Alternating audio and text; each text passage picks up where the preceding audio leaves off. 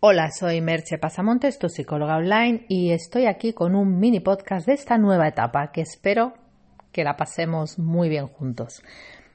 En el día de hoy te voy a dar unos pequeños tips que puedes hacer para cuando empieza un mes y así tenerlo todo más enfocado y ir más directo a tus objetivos.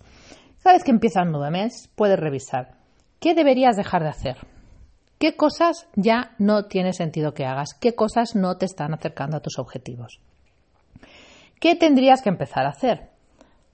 Al revés, ¿qué cosas sí que te acercarían a tus objetivos pero todavía no estás haciendo?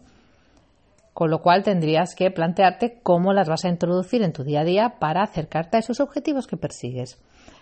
Y luego, ¿qué puedes continuar haciendo? O sea, ¿qué cosas ya estás haciendo bien? Bueno, parece un poco un trabalenguas, pero realmente es muy sencillo, ¿no? Tres partes. ¿Qué tengo que dejar de hacer? ¿Qué tengo que empezar a hacer? ¿Y qué puedo continuar haciendo? Muy fácil, muy sencillo y muy efectivo, porque sabrás en cada momento cuáles son las cosas que te acercan a tus metas y cuáles no, y podrás implementarlas rápidamente.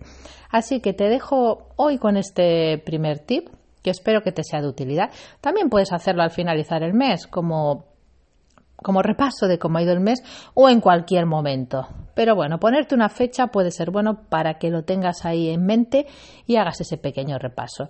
Espero que te sea de mucha utilidad y puedes seguirme en arroba merche en Twitter o inscribirte a mi newsletter gratuita merchepasamontes.com barra Buena Vida Club, en donde te voy a dar muchos más contenidos como este. Nos vemos pronto.